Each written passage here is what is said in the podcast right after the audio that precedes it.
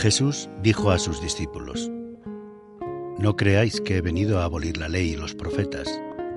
No he venido a abolir, sino a dar plenitud.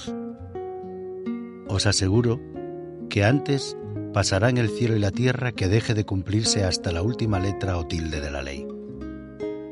El que se salte uno solo de los preceptos menos importantes y se lo enseñe así a los hombres será el menos importante en el reino de los cielos, pero quien los cumpla y enseñe será grande en el reino de los cielos.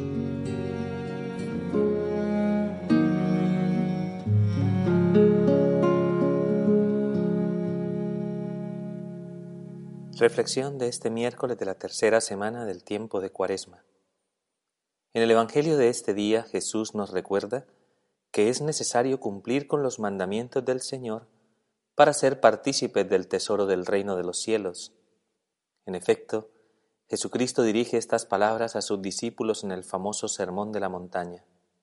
No creáis que he venido a abolir la ley y los profetas, no he venido a abolir sino a dar plenitud. Para el pueblo de Israel la ley o la Torá, los primeros cinco libros del Antiguo Testamento, recogían los mandamientos que los israelitas debían poner en práctica conforme a la alianza sellada con Yahvé en el monte Sinaí. El legislador sería Moisés, quien puso por escrito lo que Yahvé quería transmitir y revelar a su pueblo conforme a su divina voluntad.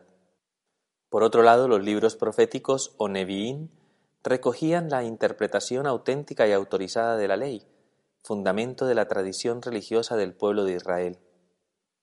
En la primera lectura del libro del Deuteronomio, Moisés recuerda a los israelitas que poner por obra los mandamientos del Señor es fuente de sabiduría e inteligencia para el pueblo de Dios, y referencia extraordinaria frente a los demás pueblos de la tierra. ¿Cuál es la nación cuyos mandatos y decretos sean tan justos como toda esta ley?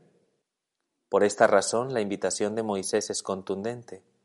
Escucha los mandatos y decretos del Señor para que los cumpláis, que no se aparten de tu memoria, cuéntaselos a tus hijos y nietos. A partir de estos textos se puede considerar que la ley no obedece a un conjunto de normas determinada por una legislación déspota y arbitraria, sino que son más bien la expresión de la sabiduría y el amor de Dios, que invita a su pueblo a poner en práctica lo que es más conforme a su propia naturaleza. Es por eso que denominamos a los mandamientos ley natural, porque está grabada en el interior del corazón del hombre desde que fuimos creados, y Dios nos las recuerda a través de sus mandamientos para espabilarnos y conducirnos hacia nuestra plena realización como hijos suyos. Por esta razón, Jesucristo no pretende abolir la ley y los profetas, sino más bien profundizar en su sentido más profundo. La ley es expresión del amor de Dios y está ordenada a desarrollar este mismo amor en nuestro interior. Eso quiere decir que lo importante de la ley no es tanto el aspecto normativo, como si se tratara de una mera conformidad con normas externas, sino más bien el aspecto constructivo, que nos permite apreciar su capacidad de acrecentar la vida de nuestro corazón según el proyecto divino.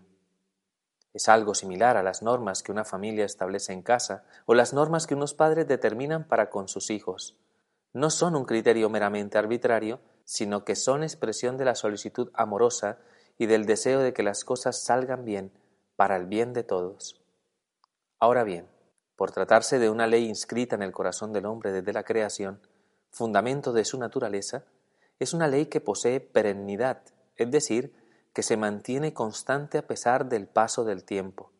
Por eso Jesús añade, Os aseguro que antes pasarán el cielo y la tierra que deje de cumplirse hasta la última letra o tilde de la ley.